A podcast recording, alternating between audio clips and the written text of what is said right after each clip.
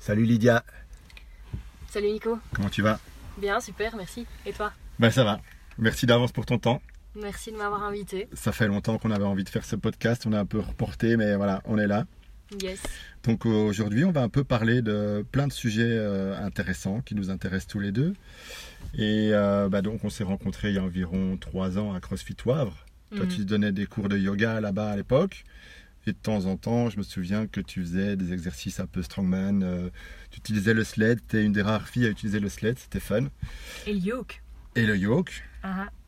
Et puis, euh, été demandé à toi et à Kerry si je pouvais une fois venir m'entraîner avec vous euh, en mode strongman dehors. Ça avait l'air fun. On a fait deux ou trois entraînements avec leur matériel euh, un peu archaïque, fait maison, qui faisait plein de bruit. C'était génial. C'est austère mais trop cool, ouais. Ouais. Les voisins sont assez tolérants parce que ça fait beaucoup de bruit. Donc euh, voilà, c'était mes premiers gros sandbags, c'était avec vous. Euh, on a même euh, tiré une voiture avec des sangles pour Mhm. faire des exercices de strongman. Je l'ai jamais refait depuis, mais c'était c'était vraiment marrant. On joue un peu avec le frein à main pour gérer la difficulté. Voilà. Et voilà, donc je me rappelle que déjà à, l'époque, tu avais des très bonnes connaissances en anatomie, tout ce qui était entraînement et tout, tu étais déjà euh, fort avancé. Je me souviens qu'à l'époque, tu étais déjà dans des entraînements forts et tu suivais le programme de Steffi Cohen, je me trompe pas? Ouais, je suivais le programme powerlifting de chez Hybrid Performance. Ouais. Exact. Ouais. Elle, elle est impressionnante. hein? Oh oui. Ouais, c'est- la seule femme au monde à avoir un deadlift. euh, bah, le deadlift le plus lourd pour son poids de corps. Elle a 4 fois son poids de corps en deadlift. Waouh, 4 fois. ok, Hmm, respect. Yep. Et du coup, j'imagine qu'en suivant ce petit programme-là, bah, tu as appris plein de choses. Comme chaque fois qu'on fait des petits cycles euh, avec des programmes à gauche à droite, on apprend toujours pas mal. Carrément, ouais. Euh, à l'époque, tu étais déjà pas mal présente sur les réseaux sociaux. Ouais. Ouais. Ouais. Déjà un petit peu incro à, à Instagram, à mon avis. Ouais. Mais c'est bien parce que voilà, ça fait un peu euh, la promo de, de ce qui va suivre après, vu que tu as décidé de, de te développer un peu dans tout ce qui était euh, live coaching, etc. Mais avant ça, tu as, fait des compétitions en powerlifting. Ouais. Tu le fais encore? Alors j'en ai fait une cette année. Euh, la première de la saison en 2020, c'était un interclub. Donc c'était une petite compétition, euh, voilà, interclub, où on faisait des points en équipe en fait. Elle s'est pas très bien passée, je l'ai pas exactement gérée comme j'aurais aimé, mais bon, du coup, euh, le fait d'être dans, dans l'échec comme ça, j'ai pas mal appris. Et après, le Covid est arrivé, donc confinement, le reste des compétitions de la saison ont été annulées et elles ont repris maintenant que tout récemment. Et là, en fait, j'y étais pas vraiment préparée, donc j'ai simplement euh, reporté euh, mon retour euh, au powerlifting pour 2021, en fait. Ok. Voilà, donc je reprendrai la compète en 2021. Donc tu es avec la team de Zenith Athletics. Ouais. Ouais. C'est ça, On leur fait un petit coucou d'ailleurs. ouais. Euh, bah, ils, sont, ils, ils sont chouettes. hein. Moi, je, voilà, je les suis un petit peu tous euh, sur les réseaux. Thibaut, il poste pas mal de contenu super intéressant. Yes. Salut Thibaut. Euh, Mika aussi. Enfin voilà, j'ai vu quelques, quelques gros lifts ces derniers temps. J'ai vu un deadlift à 280 kg là Chez Yuri, chez Yuri. Bravo Yuri. et de plus en plus de nanas aussi dans Ouais. la team. Donc ça c'est cool. Je trouve ça cool de voir qu'il y a beaucoup de, filles qui font euh, powerlifting, crossfit et tout, parce que c'est vrai qu'on a euh, beaucoup de gens qui pensent que les filles ne doivent pas soulever des charges lourdes et euh, voilà, on aime bien montrer que c'est pas du tout le cas. Je pense que pour pour vieillir de la meilleure manière possible, tout le monde doit soulever des charges lourdes et préparer son corps, etc. Donc c'est cool. Vous êtes des chouettes exemples. Euh, T'as eu une compète où ça s'est mal passé parce que t'étais pas assez dedans. Tu peux un peu expliquer euh, comment ça s'est passé niveau système nerveux, pourquoi, comment tu le, tu le comprends? Ouais, je crois déjà qu'il y avait la gestion du, bah, la gestion du hype, c'est-à-dire essayer d'activer son, son système nerveux pour performer au maximum de tes capacités quand c'est ton moment pour arriver sur le plateau. Il y avait aussi fondamentalement l'organisation de la compète qui n'était pas géniale, c'est-à-dire que le plateau euh, pour passer tes lifts était vraiment très loin de la salle d'échauffement. Il n'y avait pas vraiment de communication entre ces deux endroits-là. Fallait courir de l'un à l'autre pour vérifier c'était quand ton tour de passer. Euh, alors évidemment, j'étais coachée par quelqu'un qui se chargeait de ça, mais encore une fois, je suis une athlète assez indépendante. Donc euh, le jour de la compétition, quand on est un petit peu trop autour de moi, je me sens vite oppressée. Mhm. Donc il y avait toute cette gestion-là qui était un peu... Ouais, voilà, en tout cas, je l'ai perçue comme un peu oppressante. Et d'un coup, je me suis sentie me dégonfler. Mais euh, voilà, comme un ballon de baudruche qui et plus rien. Et impossible de me hyper alors que j'étais. euh, en fait, dès que j'ai raté un essai au squat, mon deuxième essai au squat, ma barre d'ouverture était ok, mais mon deuxième essai au squat était ra- raté. Et à partir de là, au lieu de continuer euh, d'essayer de faire mon max pour ma troisième barre au squat et pour mon bench et pour mon deadlift, non, tout le reste a été un peu. Euh, J'étais un peu en mode euh, ouais, euh, whatever. On monte sur le Mhm. plateau, on lift, mais, mais sans grande euh, conviction. Et du coup, voilà, mes perfs étaient pas géniales ce jour-là. Et j'étais un peu dans un sentiment de ouais d'échec. Moi, j'ai jamais assisté à une compète de powerlifting, même si ça m'intéresse, mais j'ai la sensation que c'est une journée un peu qui devrait tirer en longueur et tu sais pas trop quand tu passes, tu as des moments, beaucoup de moments où il se passe rien. Et du coup, bah, ce que tu expliques là, j'ai l'impression que c'est- ça doit être toute une gestion de savoir se dire, ok, à tel moment, je dois être à fond.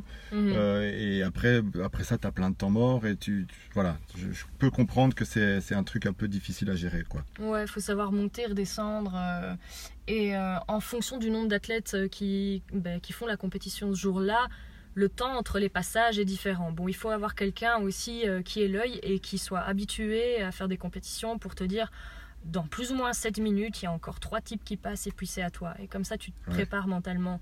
Euh, donc ça, ça aide d'avoir quelqu'un. euh, Et c'est pour ça que dans Zénith, on fait attention de toujours avoir quelqu'un qui nous encadre pour se préoccuper de ça à notre place. L'athlète, il doit juste être euh, focalisé euh, performance ce jour-là et pas je me préoccupe de l'organisation. Voilà. Est-ce que vous jouez un peu sur vos respirations pour changer un peu d'état nerveux ou vous utilisez pas trop ça? Euh, je t'avoue que moi, un- instinctivement, je, je souffle par la bouche. Et donc le fait de prendre ces grandes inspirations par le nez à 360 et de souffler par la bouche, pff, bah, ça fait un peu euh, respiration de buffle. hein, quoi. Ouais. Et ce truc-là euh, m'active euh, pas mal. quoi. Donc sauter, ça peut activer mon Ouais. système nerveux, respirer en mode comme ça, un peu hargneusement, là, comme un buffle. Et simplement aussi pff, te mettre dans le bon état d'esprit, genre faire des lifts plus légers évidemment que ce que tu vas faire sur euh, le plateau, mais le plus rapidement possible, le plus efficacement possible pour te mettre en confiance. euh. tous Ouais. ces trucs-là, ça peut euh, te hyper positivement. Quoi.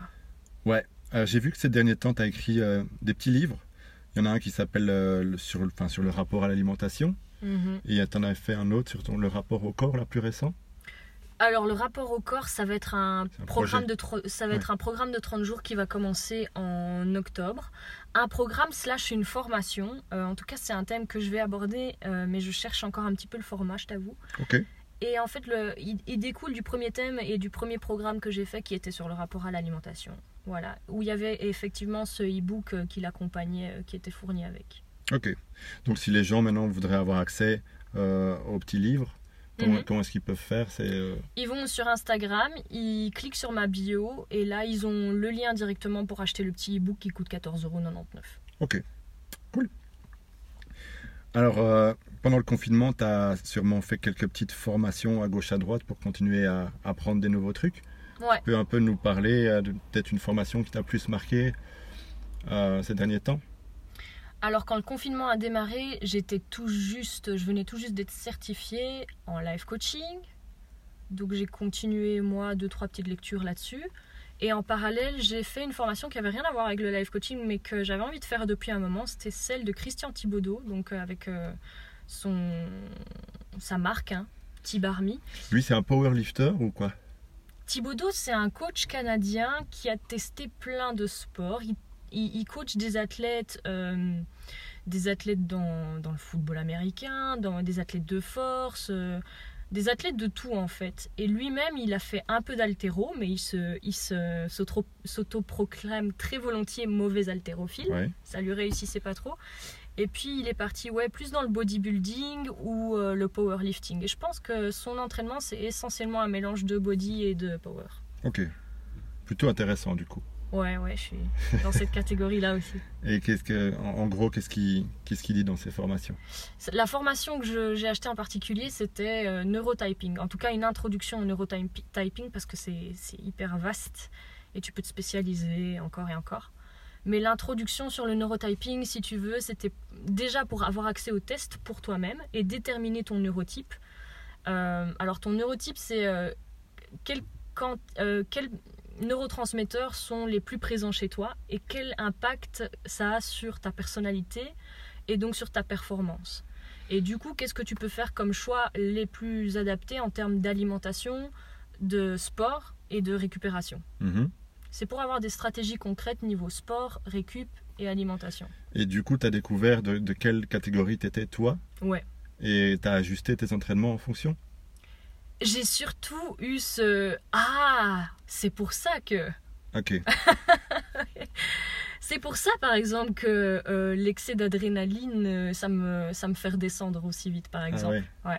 Ok. J'ai commencé à, faire des petits liens comme ça avec euh, des situations euh, voilà, de, de cette compétition un peu foireuse, de, euh, de, de comment je suis en général euh, en termes de performance, euh, de pourquoi j'apprécie vraiment euh, les longues séries et le pump euh, plutôt que les séries courtes euh, de force. Ouais.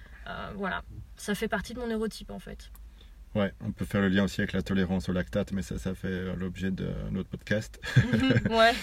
Euh, ouais, cool. Et du coup, tu utilises ces nouvelles infos pour ton coaching euh, avec euh, les gens que tu suis, quoi. Euh, je l'exploite pas encore vraiment parce que j'ai eu accès au test que pour moi et donc euh, j'ai pas encore la possibilité d'exploiter le test euh, parce que j'ai fait cette introduction seulement au neurotyping. Si je vais plus loin dans le processus de formation neurotyping, euh, là il te donne la possibilité de d'avoir toutes les questions et que tu puisses les faire repasser à tes clients. Ok. ouais, ouais. Mais là j'ai pas accès à l'outil euh, au test. Et donc, c'est, je sais pas, à partir d'aujourd'hui ou demain, tu as ton statut d'indépendante. Ouais, je suis passée indépendante. On est le 1er octobre, donc euh, officiellement, ma comptable m'a dit on le fait au dernier trimestre euh, 2020, donc euh, c'est aujourd'hui. Eh ben, félicitations. On ira chercher une bouteille tout à l'heure pour célébrer ça. Ça roule. Ouais, je suis impressionné parce que voilà, faut une sacrée dose de courage pour euh, faire le pas et euh, vivre de sa passion. Franchement, tous les gens qui font ça autour de moi, j'ai un grand respect parce que voilà, c'est tu prends un certain risque, Ouais. mais c'est pour euh, c'est pour vivre de ta passion et euh, je pense que tu as assez de recul pour te dire euh, je le fais, je suis prête et comme tu dis, tu es suivi par un comptable, etc. C'est un risque, mais je crois qu'il faut prendre des risques, mais calculés, yes, pour progresser. à fond. Et tu peux un peu nous expliquer comment tu t'entraînes pour l'instant? Alors, pour l'instant, je reçuis un programme de powerlifting. J'ai fait un arrêt powerlifting pendant plus de 6 mois, voire euh, presque 9 mois en fait. Tu faisais plus renfort, muscu? Je faisais plus renfort muscu, je me suis débrouillée avec le matériel que j'avais accessible pendant le confinement. J'ai bien géré mon confinement toute seule. Et en fait, là, j'avais envie de remettre euh, ma programmation dans les mains d'un coach. Donc, j'ai fait appel à un coach, un gars qui fait du power, qui est pas dans la team Zénith, mais un jeune coach qui se lance. Et je sais qu'il est compétent, je sais qu'il est bon dans ce qu'il fait. Donc, je lui ai dit, euh, d'ailleurs, c'est Julien Dufour. Julien, si tu écoutes le podcast, euh, ben, merci pour ce que tu fais et pour les gens que tu coaches parce que tu le fais bien. Et donc, je lui ai dit, bah, écoute, fais-moi mon programme et accompagne-moi, je suis chaud. Et donc le gars euh, s'occupe de ma programmation. Euh, elle est faite sur mesure pour moi, c'est personnalisé. Et puis je lui donne des feedbacks euh, tous les semaines, voire entraînement après entraînement, et il ajuste ça. Cool. Ouais. Et euh, qu'est-ce qui t'a donné envie de travailler avec lui plus qu'un autre? Le fait sûrement que il se lance un petit peu en tant que coach. Et donc je vois le côté entrepreneur et euh, je sais que les coachs ont besoin de coachs. Donc j'en prends régulièrement des coachs dans tous les domaines aussi bien au sportif que développement perso que professionnel. Et puis bah il est jeune il se lance et je sais qu'il est compétent. Du coup euh, j'encourage ça. Voilà. Comme j'aimerais que on, on m'achète mes programmes ben, je lui achète le sien. Ça me paraît logique. Ouais, je vois. Alors, est-ce que tu as des objectifs précis ou est-ce que tu fonctionnes au, au feeling? Est-ce que tu veux euh, refaire les compètes et atteindre tel lift, euh, Mhm. tel poids, telle catégorie ou alors euh, tu veux juste sentir que tu évolues, te sentir bien? Comment, Mhm. comment tu fonctionnes? Alors les objectifs, ça c'est un sujet intéressant parce que quand moi je me suis mis des objectifs très précis en termes de barres, donc par exemple je veux un squat à 100 kg, Mhm. ça m'a pas super bien, ré- ça m'a pas super bien réussi. C'est là que je suis rentrée un peu dans ce, ce mécanisme d'échec en fait et pas Ouais. de réussite. Parce que quand tu n'atteins pas tes, tes attentes, forcément tu es déçu et, euh, et c'est là que tout part en vrille. Du coup, j'ai décidé de me donner de la structure parce que ça, ça réussit toujours, mais de me focaliser sur, le, sur la progression, mais pas, sur, euh, pas m'obséder sur un chiffre en particulier. Ouais, mais je pense que c'est mieux comme ça. Ouais, Parce que tu n'as jamais une progression linéaire. Donc euh, le, le jour où tu veux tester une RM ou trois RM et que tu n'y es pas, tu vas repartir avec euh, une sensation d'échec. Et puis euh, la fois d'après, tu auras toujours cette sensation d'échec qui sera là. ouais, Tandis que si tu essayes juste de faire de ton mieux avec ton, ta forme du jour, ouais, euh, ben, en général, euh, ça suit quoi. c'est Ça ça. suit. Et puis tu te retestes une fois de temps en temps, mais sans, sans accorder trop d'importance au, au résultat quoi. C'est ça, tu t'accroches pas aux chiffres et tu, tu te concentres progression et euh, faire de ton mieux. Voilà. Cool. Je sais que, point de vue alimentation, tu as un avis assez, euh, assez intéressant. Donc, euh, est-ce que tu peux un peu nous expliquer en quoi tu crois, point de vue alimentation? Et euh, voilà, comment tu conseilles les gens avec qui tu travailles de, de s'alimenter quoi. Alors moi, les gens, je les accompagne là où ils sont et on essaye de déterminer, de réfléchir à ce dont ils ont besoin. Donc euh, je peux comprendre que quelqu'un ait besoin de structure et je peux comprendre que quelqu'un euh, soit par exemple complètement intolérant à la restriction. Et ça, ça a été mon cas pendant un moment. Donc en fait, euh, j'aime pas donner des conseils, je conseille pas. Ouais. J'essaie d'accompagner les gens. Tu Ouais. t'entendrais peut-être pas cette réponse. Non, mais, ben, euh, euh, je n'arrive pas à voir comment, comment ça fonctionne. Du coup, tu ne donnes pas des lignes de conduite, mais tu, tu écoutes les gens pour voir c'est quoi leurs besoins, comment ils fonctionnent. Déjà, euh, Ouais. être au clair sur son besoin, c'est pas donné à tout le monde. hein. On ne Ouais. sait pas toujours ce dont on a besoin. Mhm. Quand tu dis aux gens de qu'est-ce que tu veux vraiment, c'est pas toujours clair hein, la réponse. Et il y a souvent des conflits entre euh, plusieurs choses. Genre, euh, je veux un corps euh, avec une meilleure composition corporelle, je veux perdre du gras et prendre du muscle, mais euh, je veux un peu plus de liberté et de flexibilité. En fait, je veux profiter de ma vie sociale et moi j'aime bien le vin et j'aime bien le gâteau. Ouais, il y a un Et- petit conflit là. Voilà. Et c'est pas forcément des conflits, mais on a, des, on a souvent un esprit tout ou rien. Ouais. Du coup, essayer de, de- de réconcilier ça dans la tête des gens pour pas qu'ils se sentent en conflit ou qu'il y ait de la culpabilité quand il y a du gâteau et un verre de vin. Euh, et euh, voilà, ça c'est ça c'est le travail que je fais avec les gens. Ok. Sur le, les accompagner, savoir c'est quoi qui est important pour eux, de quoi ils ont besoin. Mais euh, tout à l'heure, tu m'as demandé si j'étais pro quelque chose ou anti quelque chose. Ouais, par rapport au macro. Par rapport aux macros, voilà. Ouais. Moi, j'ai compté mes macros euh, en étant totalement obsédée par mes chiffres. Et c'était, euh, c'était du coup pas bénéfique du tout. Mhm. Et par contre, pendant le confinement, je me suis remis à, à compter mes macros avec un autre mindset, beaucoup plus flexible. Et ça m'a plutôt bien réussi. J'ai eu la meilleure comp- euh, composition corporelle de toute ma vie pendant le confinement. Et puis, ben, maintenant, j'ai plus besoin de flexibilité. Du coup, j'écoute ça. Je, je compte plus. Et c'est pour ça que je suis ni anti ni pro quelque chose, mais juste euh, à un moment T de quoi tu as besoin dans ta vie. Quoi. Moi, je pense qu'il y a, il n'y a pas un, un régime ou une manière de manger qui convient à tout le monde. Il faut vraiment trouver ce qui convient à toi à ce moment-là de ta vie et tout. Faire des tests. Donc, euh, euh, je pense qu'il faut manger d'une certaine manière pendant une semaine ou deux, voir comment on se sent, euh, comment ça évolue sur la balance ou quoi, si on veut mesurer avec la balance. Je ne suis même pas sûr que ce soit nécessaire. Mhm, Donc, juste voir comment on se sent, si on a plus d'énergie, si on a plus de morale, etc. mhm. Et, et puis tirer des conclusions et se servir de, de- de soi comme une sorte d'expérience. euh, Ouais. Et voilà, parce que si, si tu attends d'un autre qui te dise de quoi tu as besoin, là ça avance pas quoi. C'est ça, obéir à des règles juste pour obéir à des règles et euh, en, en mettant toute la confiance à l'extérieur, dans un régime ou dans une approche, dans un diététicien, peu importe, un coach, ben euh, voilà, c'est un peu euh, mettre les doigts dans l'œil dans le sens, toute ma confiance elle est à l'extérieur, du coup qu'est-ce que je construis de bien pour moi? Ouais. Ça, ça va pas, tu vois. Claire. Et j'ai beaucoup, beaucoup. Moi-même ayant traversé des troubles alimentaires, ben surtout je suis anti-restriction. J'ai beaucoup de problèmes de, de femmes qui croient que la minceur c'est le bonheur. Et donc euh, je suis mince, tout ira bien dans ma vie. Euh, non. Tu, tu mets tous tes espoirs dans un truc, euh, une fois que tu seras mince, est-ce que tu seras vraiment heureuse? On ne sait pas, Ouais. mais c'est c'est souvent loin d'être le cas. Donc tu arrives à déjà travailler avec ces personnes-là pour essayer de euh, recalibrer un petit peu leurs objectifs ou leur manière de penser quoi? Ouais. Ouais, C'est surtout les, les, les amener à réfléchir, est-ce que mes objectifs ils sont justes, ils sont vraiment bénéfiques pour moi euh, euh, Voilà. Bah, c'est la première chose, hein, savoir, euh, savoir ce qu'on veut et pourquoi on veut. Mhm. Et puis après, tu mets en place des trucs. on va parler un petit peu mindset. Donc toi, je sais que tu adhères au principe de de- d'état d'esprit, de croissance et de, et de développement. On peut dire ça de plusieurs manières. hein.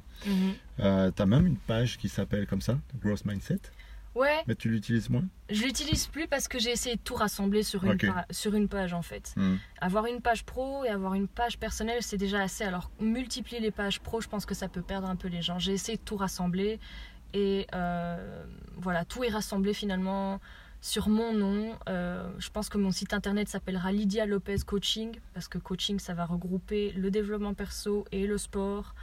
Euh, mais c'est clair que l'état d'esprit de croissance euh, euh, sous-tend euh, tout ça, toute l'approche de, ce que je fais. quoi. Ouais, c'est super intéressant. Moi, j'ai lu récemment le livre de Carol Dweck. Je t'en avais parlé là. Donc, c'est un peu elle, je pense, qui est à l'origine de ces termes-là.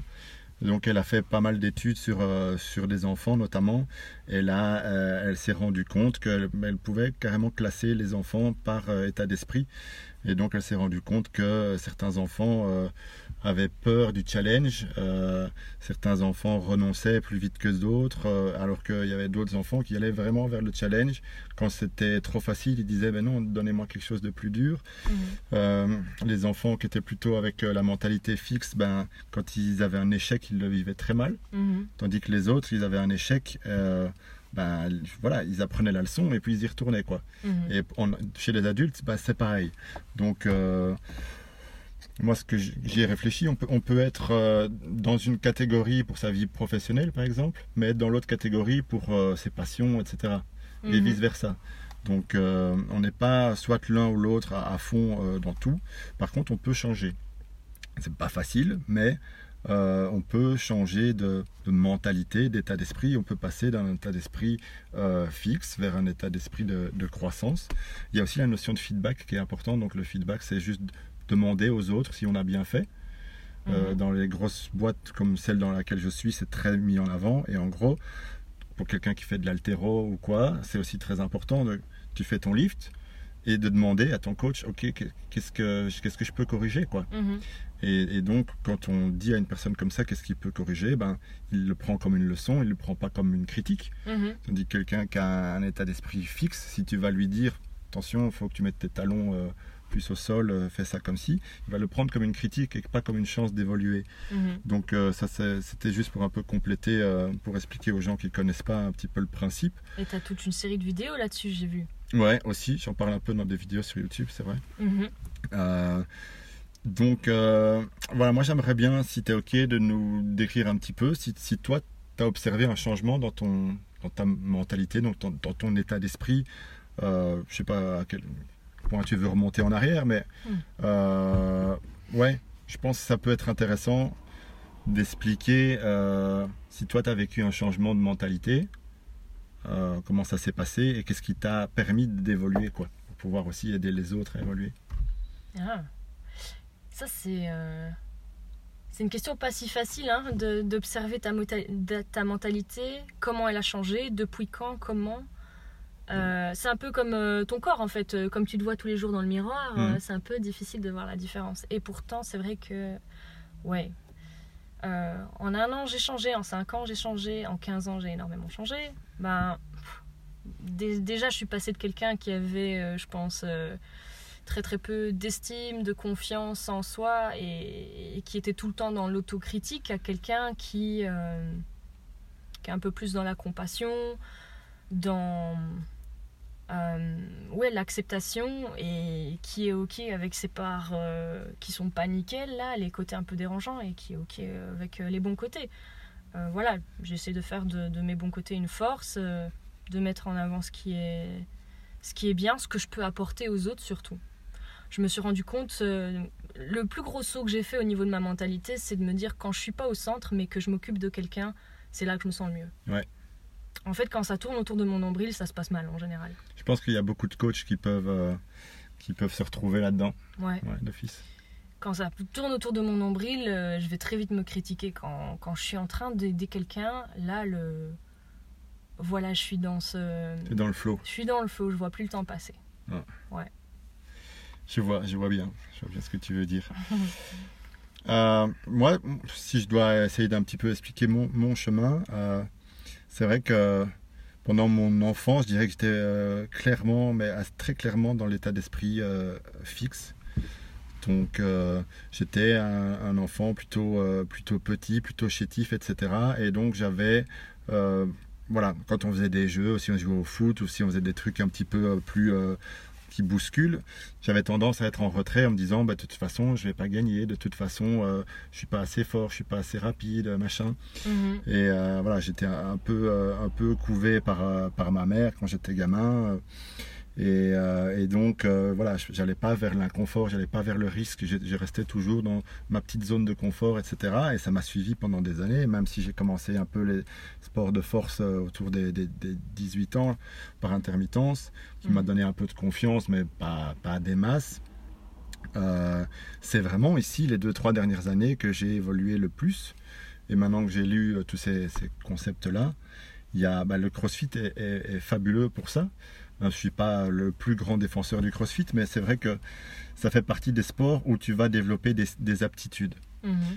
Et donc, à chaque fois que tu débloques une nouvelle aptitude, tu as, euh, cette, nouvelle image de toi. Tu dis maintenant, je, ah, ben, je suis quelqu'un qui est capable de faire un poirier. Mhm. Je suis quelqu'un qui est capable de faire un muscle-up. Mhm. Euh, c'est pas tout le monde qui sait faire ça. Euh, après, tu voilà, as plein d'autres skills comme ça. Tu as de l'altérobe, ça j'ai un peu moins accroché, mais oui, marcher sur ses mains, ce genre de trucs pour, les, pour les filles qui s'inscrivent au CrossFit, c'est aussi super intéressant de voir, voilà, euh, on apprend à faire un pull-up. Parce que mhm. tout le monde n'a pas les pull-up euh, au début. Et après, après euh, j'en vois maintenant régulièrement qui arrivent à faire des muscle-up. Et c'est hop, tu deviens, tu t'es devenu la personne capable de faire un muscle-up. Quoi, tu vois mhm. Donc, tu, tu, tu, sais que tu es capable de faire des trucs difficiles. Et à propos de ça, tout ce qui est mon expérience avec l'exposition au froid, personnellement, ça m'a vraiment aidé à prendre confiance en moi, à, comprendre que j'étais capable de faire des trucs difficiles.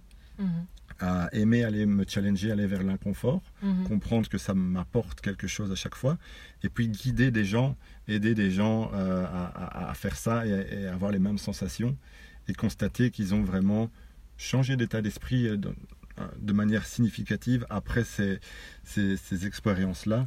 Euh, c'est génial. Maintenant, on n'est pas obligé de faire quelque chose de très inconfortable à chaque fois pour, pour évoluer. Donc, euh, ça fait un peu le lien avec la prochaine question, voir comment est-ce qu'on peut faire pour aider les gens à changer, euh, à passer de cet état d'esprit fixe vers un état d'esprit de développement? Comment toi, tu, tu travailles avec les gens pour ça? Hmm. ben là, tout de suite, ta question me fait penser à un truc que tu m'as dit tout à l'heure, comme quoi tu voulais faire des assessments sur la respiration des gens. Et donc, on regarde ce qui bloque euh, chez, chez, eux, là où il y a un, souci. Euh, quel est leur mode de fonctionnement et comment on peut l'améliorer euh, bah, En fait, quand tu veux travailler sur, la, sur le mindset des gens, c'est un peu la même chose. Quel est le mode de fonctionnement? Quelles sont tes croyances? Déjà, il faut essayer de les repérer, de les observer. Puis, est-ce qu'il y a vraiment des croyances, du coup, qui qui te font pas aller dans la direction de la personne que tu veux être, quoi, qui t'en empêchent mhm. Et donc ces croyances limitantes-là, euh, par quoi on peut les remplacer euh, euh, Voilà, qu'est-ce qu'on peut avoir comme, comme comportement, comme pensée ou comme gestion au niveau des émotions qui, vont dans le sens de la personne que tu veux être C'est vraiment ça Ouais. Moi, je rajouterais, d'un point de vue concret, point de vue des actions, je pense que c'est important de se fixer des, objectifs, ou en tout cas de leur fixer des objectifs vraiment réalisables. Et, chaque fois qu'ils vont euh, réaliser un objectif en suivant euh, la méthode que tu as décrite. Tac, on célèbre la, petite victoire là mhm. et on, prend déjà confiance. On prend chaque fois confiance. Et puis on va fixer un objectif un peu plus dur, on y arrive, on célèbre, on prend confiance. Et euh, ça, c'est le chemin, voilà, je veux dire un petit peu, peut-être plus lent, mais, mais qui, qui, fonctionne à tous les coups. Quoi. Oui, le travail que tu décris là, c'est un travail euh, que je fais quand les gens ils arrivent vraiment en me disant moi je veux prendre tel genre d'habitude mais j'y arrive pas. Hmm. Donc quand on travaille sur les habitudes, moi je fais cette idée de euh, qu'il y a dans le programme Tiny Habits ou dans Atomic Habits de James Clear, euh, de d'échantillonner presque le plus petit comportement que tu es presque sûr de pouvoir réussir à chaque fois et finalement hmm. célébrer ça même si ça a l'air petit. Et comme tu dis, bah agrandir, amplifier l'habitude petit à petit ou venir la greffer sur quelque chose que tu fais déjà tous les jours. Ça, c'est une autre stratégie qui fonctionne bien. Exact, tu te rappelles de ça, c'est cool. Il le dit dans son bouquin, ouais. ouais. Genre, tu te brosses les dents, après t'être brossé les dents, tu vas faire 10 squats. Ce genre de truc, tu vois Ouais. Euh, Ouais, bien, intéressant. Alors, tant qu'on est dans le mindset, euh, je sais que tu insistes souvent sur le fait qu'on peut, on, on peut s'apprécier comme on est dans le présent tout en ayant envie d'avoir une évolution. Mhm. Donc c'est un peu paradoxal parce qu'on pourrait croire que bah, si on est bien comme on est dans le présent, pourquoi est-ce qu'on évoluerait Mhm. et, et inversement. Donc est-ce que tu peux un peu parler de ce concept-là que moi je trouve assez, assez important en fait? Ouais, j'ai ça beaucoup euh, avec euh, ben, les femmes qui viennent dans ma consultation et avec qui on travaille le rapport au corps. Où je le- enfin, moi je prône l'acceptation, mais du coup, euh, souvent la réaction que j'ai, c'est mais si j'accepte, euh, en gros, je vais devenir un gros lard. Enfin, qu'est-ce qui va se passer si je m'accepte Euh, Je vais devenir une personne obèse parce qu'alors j'accepte de manger comme je mange pour le moment et, et ça me plaît pas, c'est pas optimal. Mais en fait, non, euh, t'accepter va pas t'empêcher de, de, de t'améliorer dans le sens que t'accepter, ça te rend ton quotidien plus facile et ça, ça renforce ton estime. Mais pour autant, ça t'empêche pas de te fixer euh, des objectifs ou une direction. Et en fait, je fais le lien avec euh, quelque chose qu'on a brièvement abordé aussi avant de, lancer le, podcast. Et j'ai envie d'écrire sur le sujet.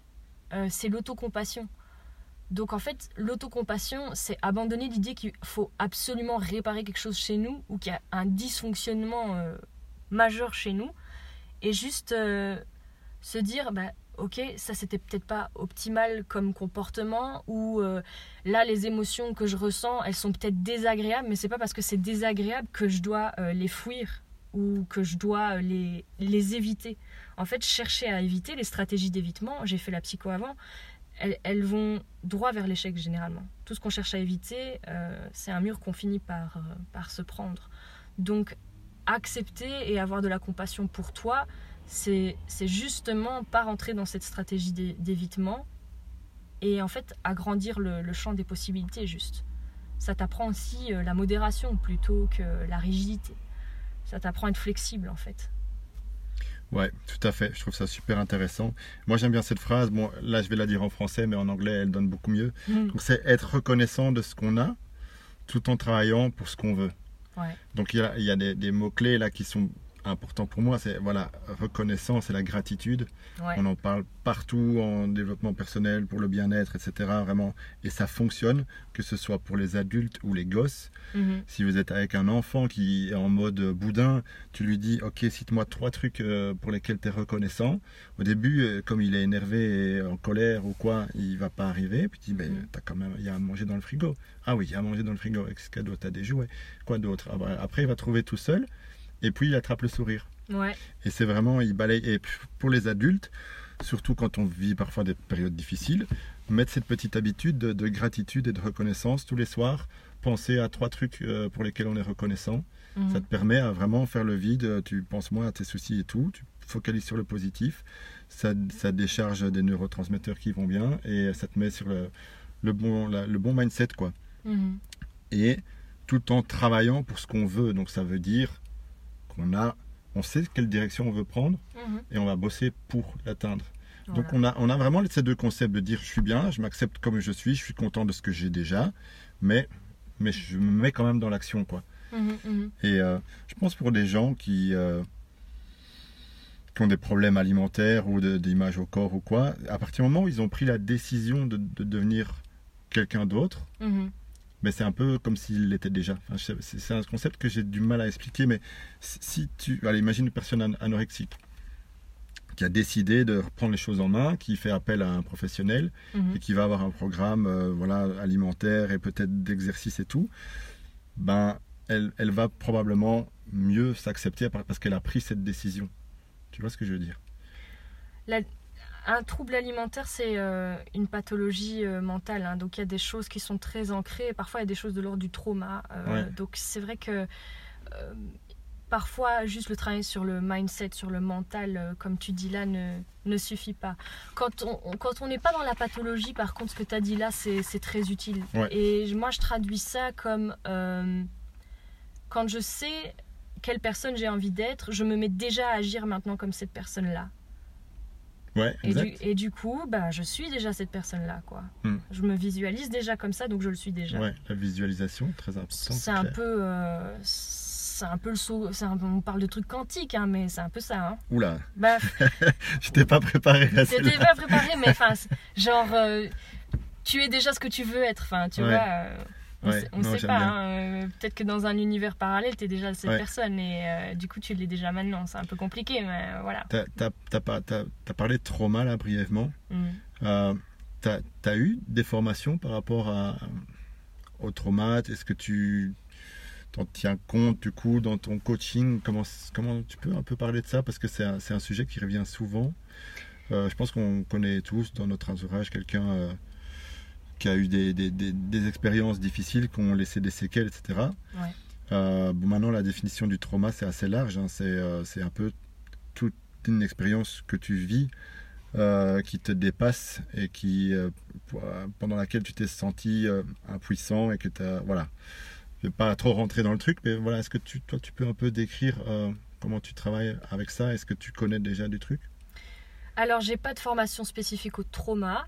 En, en psycho, j'ai étudié la psychopathologie, donc c'est plus ou moins lié au trauma. Mais en tout cas, quand j'ai une personne euh, avec un trauma, elle a la sensation d'être figée. Ouais, dans le freeze. Ouais. Ouais, elle est figée quelque part euh, et du coup sa, sa vie euh, elle n'arrive plus à lui donner cette direction quoi elle a l'impression qu'elle est dirigée par autre chose que sa volonté En fait, c'est un dérèglement du système nerveux. hein. Donc, Ouais. euh, clairement, euh, les personnes qui ont eu un, un traumatisme significatif, il y a un dérèglement du système nerveux. Et donc, c'est soit des gens qui vont être un peu trop facilement dans l'excitation, donc dans le, le- le sympathique, ou alors, contrairement, ils vont être de- dans le parasympathique de trop. Donc, on dit voilà être apathiques euh, hyperarousal ou hypoarousal sans être trop, trop technique. Mais après, il faut trouver les manières de, de, ben, de débloquer ces personnes-là. Et c'est des trucs tout à fait spécifiques. Donc, c'est vrai que.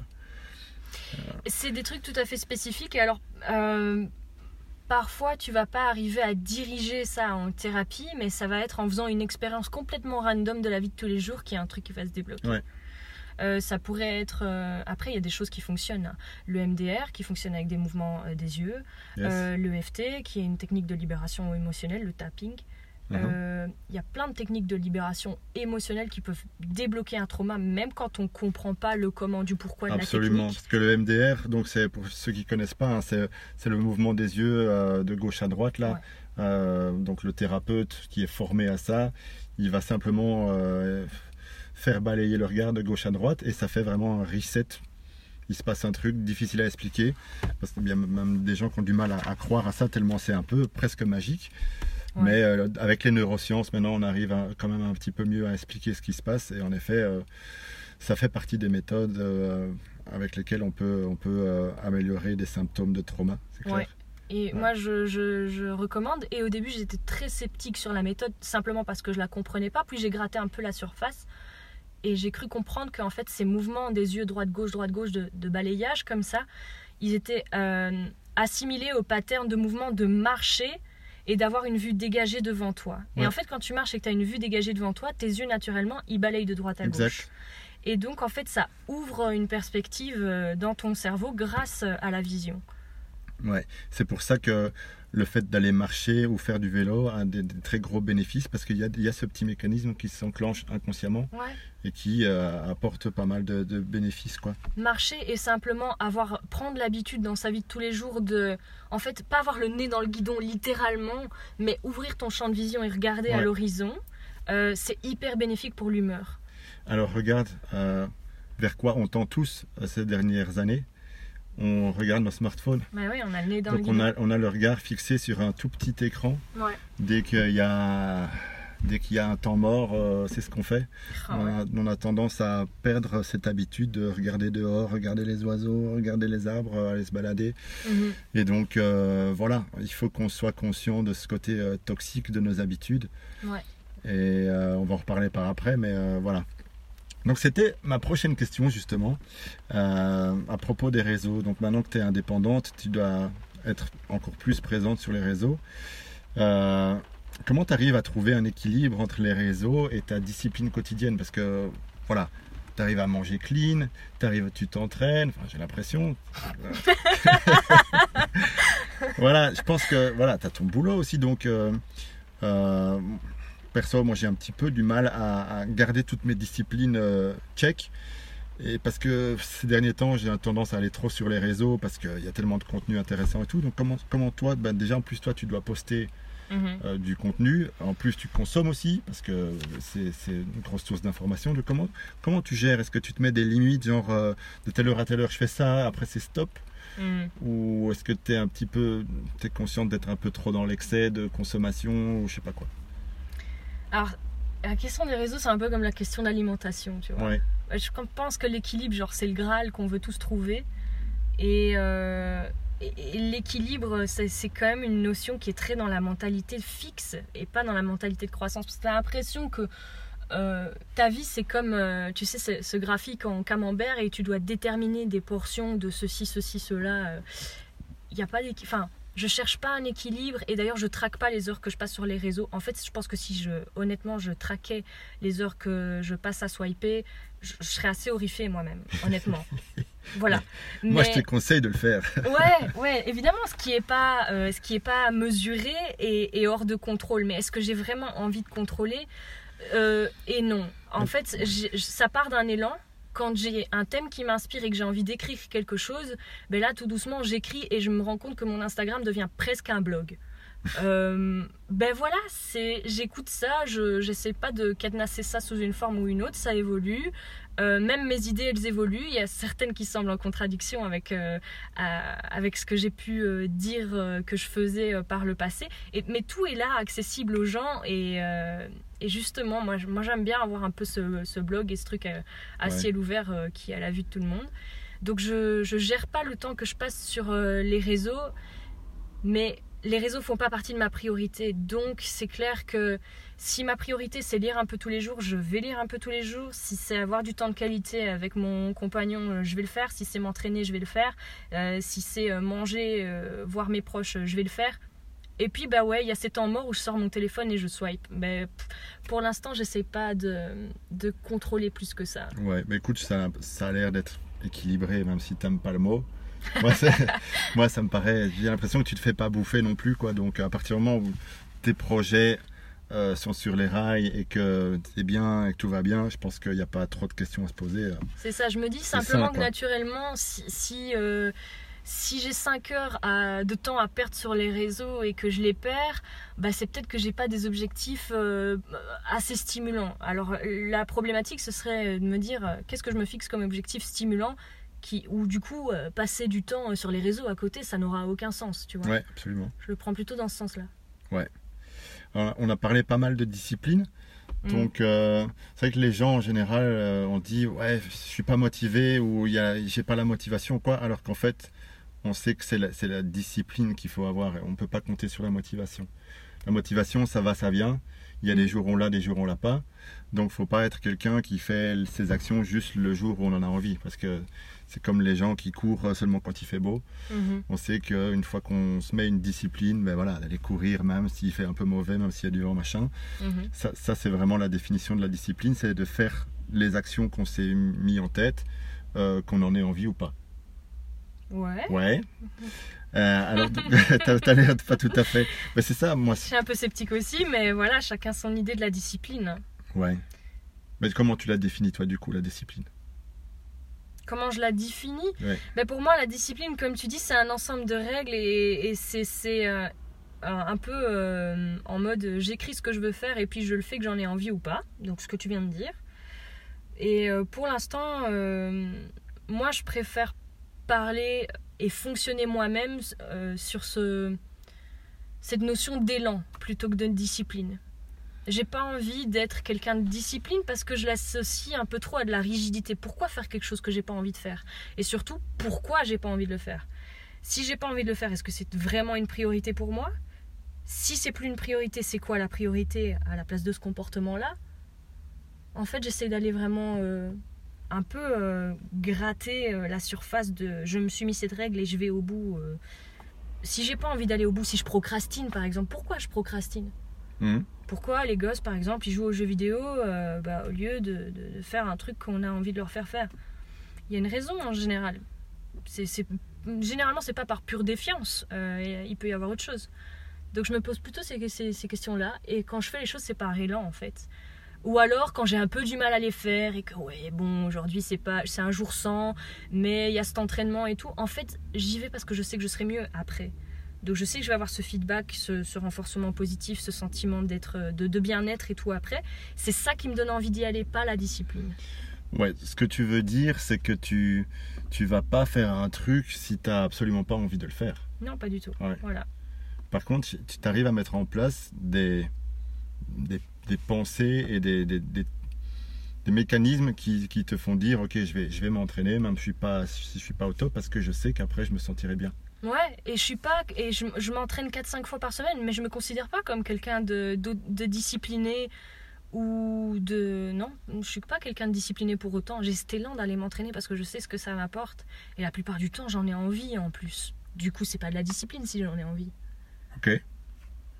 Bah, c'est intéressant. Je pensais que ce serait un peu plus euh, chez toi, un peu plus carré, un peu plus genre je me force. Non. Mais c'est c'est bien de voir qu'on peut arriver à avoir euh, un style de vie euh, vraiment, euh, on va dire, sain et, et- et prendre du plaisir et, que ce soit pratiquement jamais euh, quelque chose où on, on va endurer ce qu'on est en train de faire et que on le fait finalement par plaisir. Quoi. Ah ouais, si j'en- si, si j'ai l'impression que je subis mon entraînement, je quitte. hein. Mhm. Et je rentre à la maison sous et je me mets sous le plaid et c'est très bien. Ouais. Je suis tout à fait ok avec ça. Donc euh, il y a un écrivain qui est vraiment top pour tout ce qui est habitude, il s'appelle James Clear. On l'a déjà cité tantôt, donc son bouquin c'est Atomic Habits et en français le titre c'est Un rien peut tout changer. Donc allez voir un petit peu, euh, il existe en livre audio aussi, vraiment une référence pour tout ça. Euh, un gars qui parle beaucoup de discipline, donc il a aussi euh, un avis très tranché là-dessus, c'est Jocko Willings. Mm. Donc Jocko Willings c'est un, leader, ou maintenant il est à la retraite, mais c'était un leader chez les Navy Seals. Mhm. Euh, il a pas mal de vidéos qui circulent, donc tapez sur Google Jo- Joko Willings et Mhm. vous tomberez sur des trucs vraiment bien. Euh, donc lui, son mantra, c'est un peu euh, la discipline, c'est la liberté. Donc euh, moi, j'avais envie de te poser cette question-là, genre, est-ce qu'on peut pas devenir esclave de sa discipline? Ça revient, ça rejoint un petit peu ce qu'on a déjà Mhm. discuté juste maintenant. On peut aller un peu plus loin, voir, ouais, dans, dans quoi est-ce que, quels seraient les travers en fait? Quels seraient les inconvénients d'avoir une discipline? Et de finalement euh, que, que ce ne soit pas bénéfique pour toi Mais tomber dans un extrême où euh, t'identifier tellement à ce que tu pratiques que ta personnalité finit par se résumer à ça. Mhm. Et du coup, tu perds de la richesse, tu gagnes rien. Ouais. Et euh, je connaissais pas le bonhomme, Joko Willings, et du coup, quand tu m'en as parlé, je me suis dit, tiens, bah, je vais aller voir justement euh, sur YouTube et tout ça, qu'est-ce qu'il y a sur lui. Et donc, son, mantra, euh, discipline égale liberté, euh, j'ai compris le sens que ça avait la discipline pour lui et pourquoi c'était si important pour lui, en fait, en écoutant son histoire, simplement quand tu regardes son TED Talk, qui est- la vidéo la plus vue euh, de lui, je suppose. Le gars t'explique vraiment des expériences traumatiques, on a parlé de trauma, qu'il a vécu, du style où c'était le, commandant du- d'une équipe, ils étaient en Irak euh, dans un contexte de guerre civile et euh, ben, il, il a perdu des, des membres de son équipe parce qu'en fait ils se sont auto-attaqués, ils ont mal identifié leur cible. Mhm. Donc le truc est parti en, en scénario catastrophe. Et, euh, et du coup, voilà, il a vécu toutes ces choses difficiles. Et pour lui, la discipline, ça, ça a une importance énorme. Mais je me dis qu'en fait, la discipline, c'est important pour quel type de personnes Souvent, ben, pour les personnes qui ont l'impression d'être dans le chaos. Quand tu es dans le chaos et que tu as besoin de mettre de l'ordre, qu'est-ce que tu vas faire? Tu vas aller chercher un peu l'extrême opposé. Ouais, Tu vas aller chercher quoi. de la discipline, le- du contrôle, de la structure. Donc, c'est ok d'avoir besoin de structure, et puis c'est besoin, c'est ok à d'autres moments d'avoir besoin de balancer les structures et juste d'essayer de trouver de la liberté. C'est pour ça que je juge ni une approche, la discipline, euh, vraiment le fait d'être euh, hyper euh, structuré, organisé, ou le fait d'être un peu, un peu plus dans, dans le flou artistique, on va dire, mais enfin, dans le bon sens du terme, en fait, d'être plus instinctif en tout cas. Yes. Moi, je rajouterais euh, les gens qui fonctionnent que avec la discipline, ça peut être, ça peut être bénéfique, mais il faut faut pas se tromper de discipline, quoi. Parce que je vais donner un exemple. On va parler d'al- d'alimentation. Imagine quelqu'un qui croit que bien s'alimenter, c'est euh, manger un petit déjeuner euh, protéiné, c'est dîner euh, d'une certaine manière et le soir presque pas manger. Mhm. Et il va fonctionner, il va, même s'il a faim, il va pas augmenter ses, quantités parce que c'est comme ça qu'il faut faire, parce que c'est sa discipline, c'est manger comme ça. Mais il pourrait être à côté de, la vérité en se disant, euh, ok, même, même si j'ai faim, c'est comme ça qu'il faut manger, je me force en tout cas, il est à côté de ses besoins, donc forcément, il est à côté de quelque chose. Ouais. Et, pareil, euh, je veux dire, tu pourrais avoir quelqu'un qui va euh, manger peut-être du, gluten et des produits laitiers parce qu'il euh, n'est pas au courant que peut-être ça peut être inflammatoire ou quoi, qui va pas revoir sa copie. Donc je pense qu'il faut faire, c'est tester ce qui fonctionne pour soi, comme je l'ai dit tout à l'heure, pour être sûr, allez, de recalibrer un petit peu ses habitudes et et les ajuster pour être sûr qu'elles t'amènent à l'endroit où, tu veux aller. Quoi. Mhm. Euh, par exemple, quelqu'un qui est euh, à fond dans l'entraînement, qui s'entraîne six fois par semaine, parce qu'il veut devenir quelqu'un qui est euh, costaud ou qui veut gagner une compétition ou quoi. Mhm. Mais à côté de ça, il devient d'humeur exécrable parce que euh, il faut toujours manger à heure fixe, il faut pas sortir, il faut pas boire d'alcool, il faut pas aller à telle soirée et euh, il, passe pas du temps de qualité avec sa famille ou quoi. Mhm. Ben, il, ça va être quelqu'un de très discipliné, mais au final, ça va être quelqu'un de malheureux. Donc à un moment donné, euh, il faut arriver à se remettre en question et de dire qu'est-ce c'est quoi que je veux, c'est avoir gagner cette compétition ou être, être bien dans ma peau finalement. Donc euh, à ce moment-là, il faut se poser les bonnes questions, recalibrer un petit peu.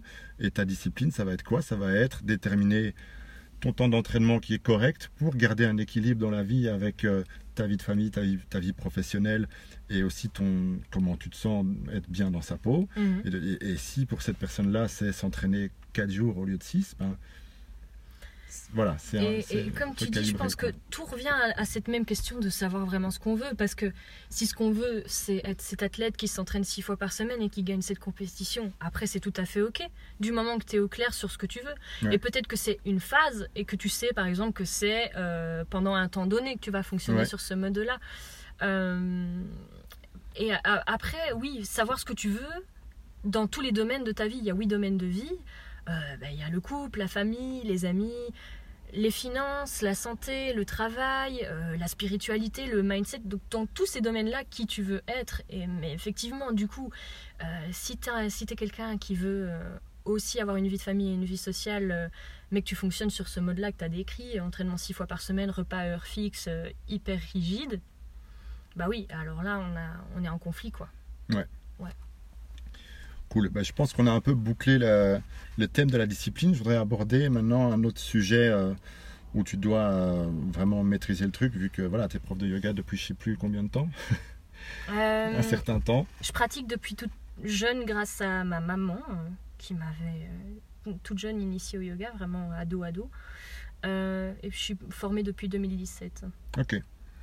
Donc moi déjà, moi j'en fais pas souvent du yoga, mais j'ai fait des voilà, j'ai utilisé des petites applications, ce genre de trucs, et euh, je suis convaincu que ça fait du bien à tout le monde, mhm. surtout parce que ça ça utilise la respiration. C'est que moi je suis fan de respiration, donc euh, en yoga on met un gros gros accent là-dessus. Mhm. Euh, mais on sait aussi que la souplesse, ça dépend énormément du système nerveux et du vécu de la personne. Mhm. Ça c'est un un concept plutôt récent. Enfin, peut-être que c'était connu avant, mais en tout cas, on n'en parlait pas beaucoup. Euh, toi, tu es, assez consciente de cet aspect-là. Donc, tu peux un peu expliquer comment ça fonctionne, ce lien avec le système nerveux et le vécu de la personne? La mobilité, le lien, voilà. Ouais. Donc là, on rentre du coup dans la pratique posturale parce que c'est vrai qu'il y a sept euh, domaines dans le yoga et les postures sont qu'un domaine mhm. parmi d'autres. Euh, mais le lien, donc système nerveux, respiration, souplesse. Euh, respiration déjà, donc en yoga, on respire exclusivement par le nez. La plupart du temps, on recommande de garder la bouche fermée. Mhm. Euh, et alors, il y a vraiment que quand on veut se relâcher, rentrer dans un état de détente, qu'on décolle la langue du palais, qu'on laisse un peu la mâchoire tomber. ok? La plupart du temps, on garde quand même la langue bien collée au palais et on respire par le nez. Donc cette respiration nasale, déjà, pour les débutants, elle est difficile à intégrer pendant la pratique parce qu'il faut joindre mouvement et respiration, mais c'est tout un processus, ça se fait progressivement. et la respiration euh, nasale et diaphragmatique, donc respirer plus bas, respirer dans le ventre, respirer dans les côtes, élargir sur le côté, vraiment déployer son dos quand, quand, on, quand on respire, aller vraiment chercher les côtes basses. Euh, ça fait énormément de bien parce que ça permet euh, au système nerveux parasympathique de prendre le dessus Mhm. Par rapport au sympathique. Et donc on est, euh, enfin voilà, le système nerveux parasympathique, tu connais, mais je rappelle euh, pour, euh, pour développer un peu, c'est le système euh, rest and digest, donc repos, digestion, régénération des tissus, réparation, toutes ces choses, toutes ces choses-là. Et donc voilà, la respiration par le nez et le système nerveux parasympathique sont liés. Euh, Il y a une autre chose aussi en yoga qu'on travaille dans, dans le pranayama, donc la, la pratique respiratoire, c'est la pratique de respiration alternée. Ouais. C'est quand tu respires par une narine puis, pour, puis, puis par l'autre. Euh, et en fait, le côté droit, apparemment, la respiration euh, narine droite, elle serait associée au sympathique, la gauche au parasympathique. Donc ça aussi, c'est un outil, euh, quand on veut redescendre un petit peu euh, au niveau euh, nerveux, euh, de, de respirer euh, plus à gauche euh, par rapport à, à la droite. Euh, et une autre chose, c'est simplement euh, avoir un temps d'expiration plus long par Ouais. rapport à l'inspiration. Ça permet aussi de diminuer l'anxiété, euh, voilà, d'être plus calme, plus serein, d'augmenter la, la concentration aussi. hein, Parce que quand on est hyper activé, la- l'attention part un peu dans, dans tous les, dans tous les sens. Et donc, au plus on est dans le parasympathique, grâce à cette respiration, au plus on va avoir accès à, à- à de la mobilité plus grande. quoi. Oui, comme ça qu'on peut faire le lien. Le, lien avec la souplesse, je pense qu'il se fait là aussi, c'est que euh, faut apprendre euh, à laisser tomber sa tête, à décrisper des muscles au niveau de la gorge, au niveau du visage, au niveau des épaules, des trapèzes, tout en respirant, et tout ça donne accès à plus de souplesse. Ouais. Maintenant, par rapport euh, au vécu de la personne, donc euh, ce que j'ai compris il n'y a pas longtemps, c'est ton, ton système nerveux, il va te donner accès à un certain range de mouvement seulement s'il est, s'il est confiant que tu peux le gérer. Mhm, Donc, euh, si par exemple tu t'es blessé lors d'un soulevé de terre, un deadlift, mhm. euh, récemment, le fait de se pencher en avant, il va, il va flipper. Ouais. Donc il va te dire, euh, attention, la dernière fois que tu t'es penché en avant et que tu as pris une charge au sol, tu as eu très très mal. Donc Ouais. il va plus te donner accès à, ces- à cette mobilité-là et tu vas devenir très raide en fait. Ouais. C'est comme ça que je le comprends. Donc comment est-ce qu'on peut récupérer du coup après une blessure ou après euh, un accident ou quoi euh, je, Moi ce que je pense c'est que ton corps doit de nouveau se sentir euh, safe, donc en sécurité. Ouais. Et du coup il faut retravailler avec des charges très légères sur, sur le mouvement. Peut-être même Et, à euh, vide, juste ouais. le pattern de mouvement. Ouais. Ouais. Moi, je dirais ça. Commencer par, par ça. Le pattern de mouvement, déjà sans, sans charge, si c'est un mouvement avec des charges qui t'a blessé. Ouais. Euh, et reprendre confiance, justement, rien que dans le fait de, de se pencher. En fait, euh, beaucoup de kinés sont aussi de plus en plus conscients de ça. C'est super chouette. Dans, le- dans, le- dans le sens du système nerveux, de, de- il faut donner euh, confiance et diminuer la peur chez les gens de simplement euh, bah, se mouvoir. Mm. Euh, parce que tu as l'aspect psychologique qui est énorme dans la récupération de la, de la blessure. Ouais. Et donc, ben voilà, faire du, faire du yoga, ça permet aussi de, de- d'atteindre des états nerveux qui sont pas accessibles euh, en, en temps normal. Donc, euh, je pense que tu peux arriver à des niveaux de détente et des niveaux de parfois même de, de conscience qui sont un peu altérés. Ça dépend un peu de, de ta séance de yoga, mais je pense que pour les, les athlètes, euh, monsieur tout le monde, mais même les, les athlètes, le, le fait d'aller chercher de la récupération grâce à des techniques comme le yoga, ça peut être très intéressant. Ouais.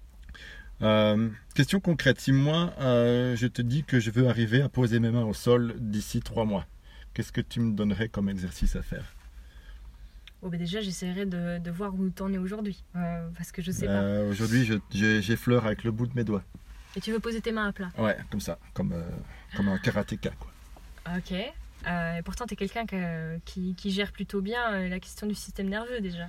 Ouais, mais j'ai- j'évolue pas en fait. Quand je, je m'étire, enfin, je me suis étiré, j'ai fait Romwatch, je sais pas si tu connais, Ouais, donc c'est ouais, petit ouais. programme là où pendant 20 minutes, ben, pratiquement, euh, allez, minimum trois fois par semaine, je faisais ces 20 minutes là, mais donc ça, c'est des positions statiques. Ouais, c'est du yin yoga. Euh, bon, je pense que c'est bénéfique, je pense que c'est pas le meilleur pour gagner en souplesse. Je pense qu'il faut faire du dynamique, il faut, faut travailler euh, un peu avec les concepts un peu comme les openers de Strong Fit où tu vas aller chercher euh, à, à- à l'extrémité de ton amplitude de mouvement et aller chercher ce, De la stabilité là-dedans. Ouais, ouais. Donc, euh, je, je sais pas trop. euh, Je suis un petit peu euh, en décrochage là par rapport à mon travail de mobilité parce que j'ai plus, j'ai plus vraiment la foi en quelque chose. Du coup, voilà, j'aurais voulu avoir ton avis. D'accord, moi je te dirais si, si tu arrives à presque effleurer du bout des doigts euh, le sol euh, dans une flexion avant sans charge au poids de corps, j'imagine, euh, essaye peut-être de progresser cette amplitude-là à un mouvement chargé. Donc par exemple, tu ferais un single leg Romanian deadlift Mhm. avec un kettle ou avec un, une halter, un halter on dit, pardon. Et tu essaierais de voir déjà si tu as cette même amplitude avec charge. Et si tu l'as pas, c'est qu'il y a encore un gap entre ta mobilité active et passive. Ouais. Ta souplesse et ta mobilité qui, qui, qui parle. qui- Mais normalement, si je prends un poids, je vais descendre beaucoup plus bas. Peut-être pas. Ok. Peut-être pas. Euh, peut-être que tu, tu vas pas descendre plus bas, que ton dos va commencer à, à se courber. Euh, Ouais, tu n'arriveras pas à maintenir peut-être ton, ton dos neutre euh, quand tu prendras une charge en allant tout aussi bas. Donc transfère ça de l'étirement chargé en fait. Ouais, je suis en train de flipper parce qu'il commence à pleuvoir et je me dis ça risque de s'entendre, mais c'est pas grave, on a, on a bientôt fini. C'est le On principe euh, du, Ouais. de- du podcast dans la voiture. C'est ça. Euh, c'est cool, on a parlé de plein de trucs. Moi, je voudrais encore euh, que tu t'expliques un peu ta formation en live coaching et, et alors, ben, comment ça fonctionne euh, une séance de live coaching avec toi? Comment, comment ça se passe? Ok. Euh, alors ma formation en live coaching, ça a été un processus d'un an et demi quand même. Ça va pour le son? Euh, On verra. On verra Quand on va bien. le faire, on verra bien. Euh, donc un, un- un long processus quand même d'un an et demi. Alors le, le premier, en fait ça s'est fait sur deux niveaux. Le premier niveau était fait totalement à titre personnel, pas euh, professionnalisant. Il n'était pas professionnalisant. Donc tu le faisais euh, pour euh, te développer personnellement, mais pas pour coacher les autres. Ouais. Ça c'était le premier niveau. Et là-dedans étaient tous les concepts euh, théoriques intéressants à, à comprendre. Donc on a parlé euh, de pas mal de choses qui sont tirées de la PNL, programmation neurolinguistique. Mhm. On a parlé beaucoup de- des émotions, euh, aussi avec l'aspect ben, neurosciences dans les émotions, d'où viennent les peurs, euh, est-ce qu'elles sont réelles, irréelles, donc euh, pourquoi? Est-ce que souvent on a des peurs, mais pourtant on sait qu'elles sont irrationnelles, mais le fait de se raisonner n'aide pas, euh, des choses comme ça. On a travaillé sur nos, propres émotions raquettes, ça c'est un concept intéressant. L'émotion raquette, c'est simplement quand quand tu apprends à agir d'une certaine façon, comme par exemple pleurer, alors que l'émotion de base, c'est pas de la tristesse. Par exemple, il y a des gens qui pleurent quand ils sont en colère. Mhm. Ou il y a des gens qui se fâchent, au contraire, pas quand ils sont en colère, mais quand ils sont tristes, l'inverse. Ok. Et du coup, on parle de émotion raquette comme l'émotion pickpocket euh, voleur, tu vois. Ouais. Celle qui vient euh, voler, masquer une autre. Donc tout ça, c'est des, ça, ça parle de comportement appris de ce qui est appris versus euh, inné. Euh, travaille sur les émotions, travaille sur la communication aussi. Euh, on a appris, une approche qui s'appelle la process communication. Donc c'est une typologie de personnalité un peu. Ouais. Euh, qui permet de, de mieux communiquer avec, euh, avec les autres, déjà d'apprendre ton mode de fonctionnement et du coup de pourquoi est-ce que avec ce type de personne là j'accroche euh, j'accroche bien tout de suite? Ouais. et avec telle autre personne avec qui j'accroche pas comment est-ce que je peux quand même trouver un terrain d'entente au niveau C'est avec communication des couleurs? Euh, c'est avec des couleurs T'as les bleus, les rouges, les verts, les jaunes. Moi, j'avais appris ça. Euh, Mais il y a plusieurs Ici, il y a, catégories. il y a hein, ouais. six types euh, l'empathique, le travail-man, le rebelle, le persévérant. Oh, ouais. Voilà. On a six types comme ça de, de personnalités, avec un petit questionnaire hyper intéressant qu'on a pu passer chacun déjà pour soi pour déterminer son type. Euh, voilà, donc niveau 1, tout ce background théorique, et puis niveau 2, c'était la mise en application. C'était on allait à l'école de coaching pour se faire coacher, donc se mettre vraiment à la place de, la personne coachée et travailler sur soi par la même occasion. Euh, et puis coacher les autres et avoir du feedback des formateurs, avoir des feedbacks du groupe. Donc ça c'était vraiment la partie pratique, le niveau 2. Euh, ça c'est ma formation du coup que je vais continuer en 2021 euh, où je vais m'orienter un peu plus en entreprise Mhm. sur le, le coaching de manager, euh, le leadership, etc. Euh, Et euh, comment se passe une séance de live coaching? Je pense que c'était ta deuxième Ouais. question, ta sous-question. Eh ben, une séance de live coaching, la personne en général arrive avec un problème ou une plainte. Et on essaye de transformer cette plainte, qui est en fait, euh, je suis focalisée sur le, le problème, quoi, en solution. Mais l'idée, c'est pas de fournir la solution sur un plateau d'argent. Tiens, euh, applique cette recette et ça ira mieux pour toi.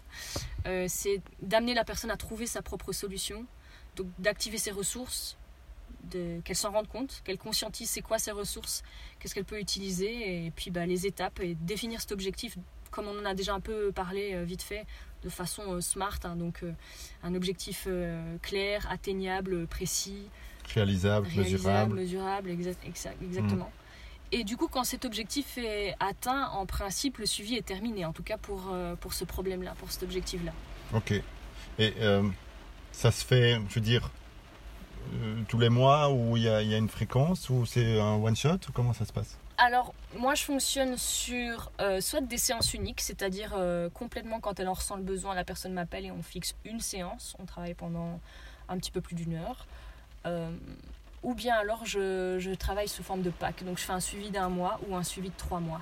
Donc, en fonction de pendant combien de- si la personne a déjà une idée du temps pendant lequel elle veut être accompagnée, elle peut aller là-dessus. Ou si c'est vraiment une grosse question et qu'on sait que c'est un processus qui va mettre du temps et qu'elle souhaite être accompagnée, ben, on va sur un pack d'un mois ou sur un pack de deux mois. Ouais, il y a la Ça pluie tombe qui. bien. ouais. Euh, nickel. Bah écoute, euh, où est-ce qu'on peut te trouver sur euh, le net ou voilà? Comment est-ce qu'on peut trouver Lydia? Euh, sur Instagram, c'est Stronger Lead. Sur euh, Facebook, on peut taper exactement la même chose, Stronger Lead, et on, on tombe sur ma page pro, qui est Stronger You. Euh, voilà, c'est les deux principaux endroits. Le site internet va bientôt suivre, c'est Wow. projet. Encore un nouveau projet. Ok, ben on va l'arrêter là. Merci à tous et euh, ben, à la prochaine. Merci Nico. Salut. Ciao. Oh.